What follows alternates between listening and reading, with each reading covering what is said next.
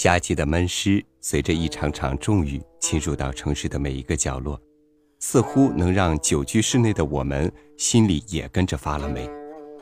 今天呢，朝雨打算和您分享郁达夫的游记散文《淅淅的晴雨》，一起随着作者的思绪，神游淅淅。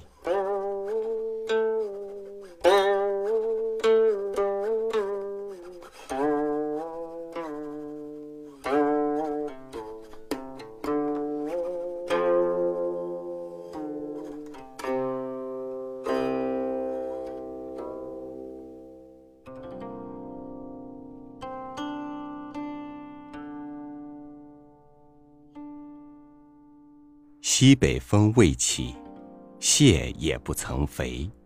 我原晓得芦花总还没有白。前两星期，袁宁来看了西湖，说他倒觉得有点失望，因为湖光山色太整齐、太小巧，不够味儿。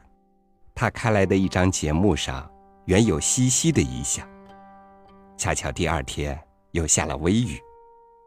秋元和我就主张微雨里下淅淅，好让袁宁去尝一尝这西湖近旁的野趣。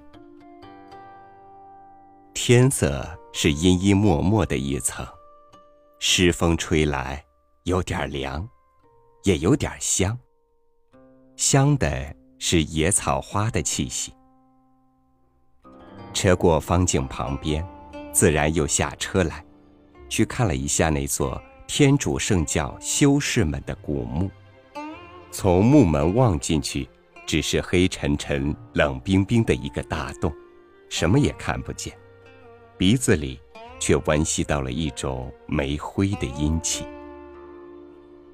把鼻子掀了两掀，耸了一耸肩膀，大家都说：“可惜忘记带了电筒。”但在下意识里。自然也有一种恐惧、不安和畏缩的心意在那里作恶。直到了花屋的西旁，走进窗明几净的净莲庵堂去坐下，喝了两碗清茶，这些鬼胎方才洗涤了个空空脱脱。游西溪，本来是以松木场下船，带了酒和行厨。慢慢的向西摇去为正宗。像我们这么高坐了汽车，飞鸣而过古大东岳，一个钟头要走百来里路的旅客，终于是难度的俗物。但是俗物也有俗意。你若坐在汽车里，引颈向西向北一望，直到湖州，只见一派空明。摇盖在淡绿成荫的斜平海上，这中间不见水，不见山，当然也不见人，只是渺渺茫茫、青青绿绿、远无岸、近亦无田园村落的一个大斜坡。过秦亭山后，一直到留下为止的那一条沿山大道上的景色，好处就在这里，尤其是当微雨朦胧。江南草长的春或秋的半中间，从留下下船，回环曲折，一路向西向北，只在芦花浅水里打圈圈。圆桥茅舍、桑树两花，是本地的风光，不足为道。最古怪的，是胜在背后的一带湖上的青山，不知不觉。忽而又会得移上你的面前来，和你点一点头，又匆匆的别了。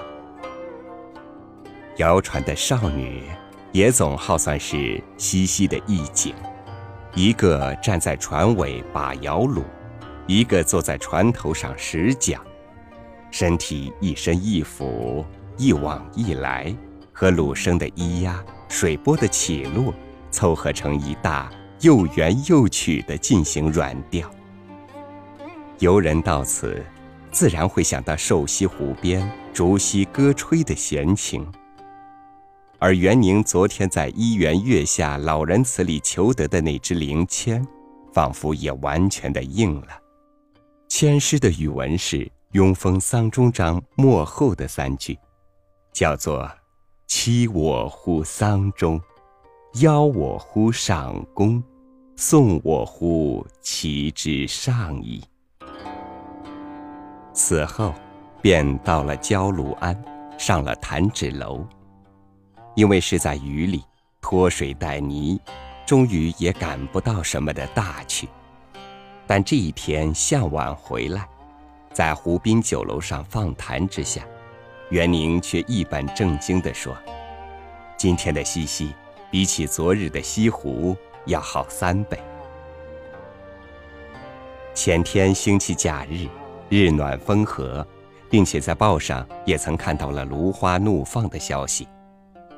午后日斜，老龙夫妇又来约去西溪，去的时候太晚了一点儿所以只在秋雪庵的弹指楼上消磨了半日之半。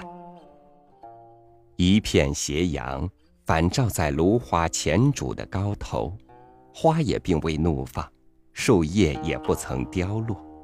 原不见秋，更不见雪，只是一味的清明浩荡，飘飘然，浑浑然，冻惯了我们的常服。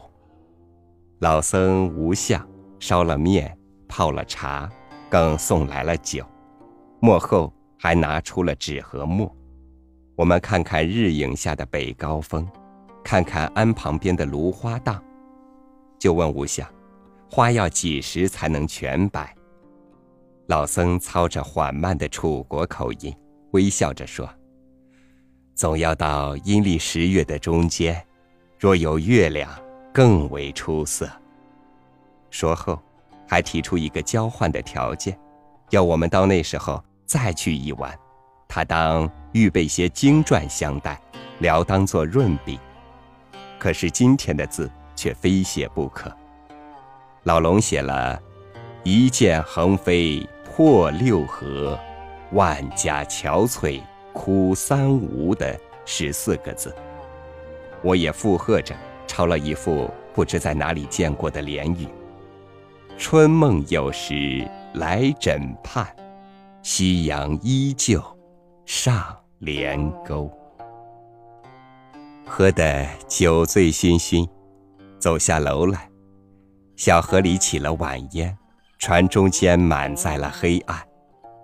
龙父又意兴传飞，不知上哪里去摸出了一只洞箫来吹着，其声呜呜然，如怨如慕，如泣如诉，余音袅袅，不绝如缕，倒真有点像是七月既望和东坡在赤壁的夜游。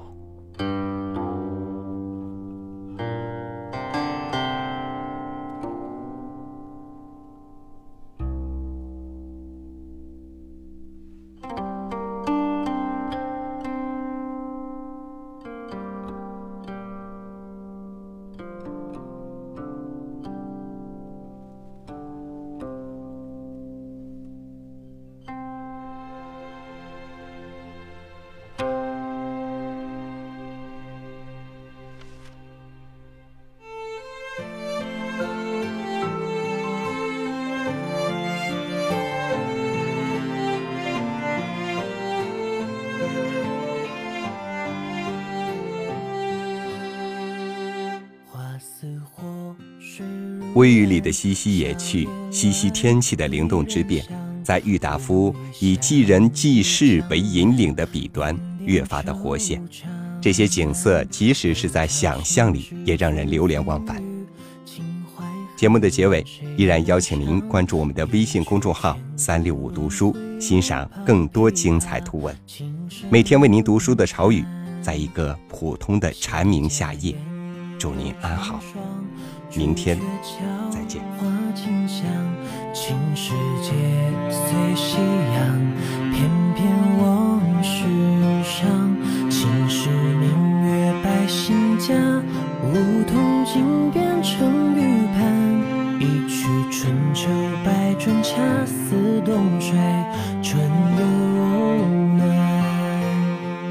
泊舟上万里江坐看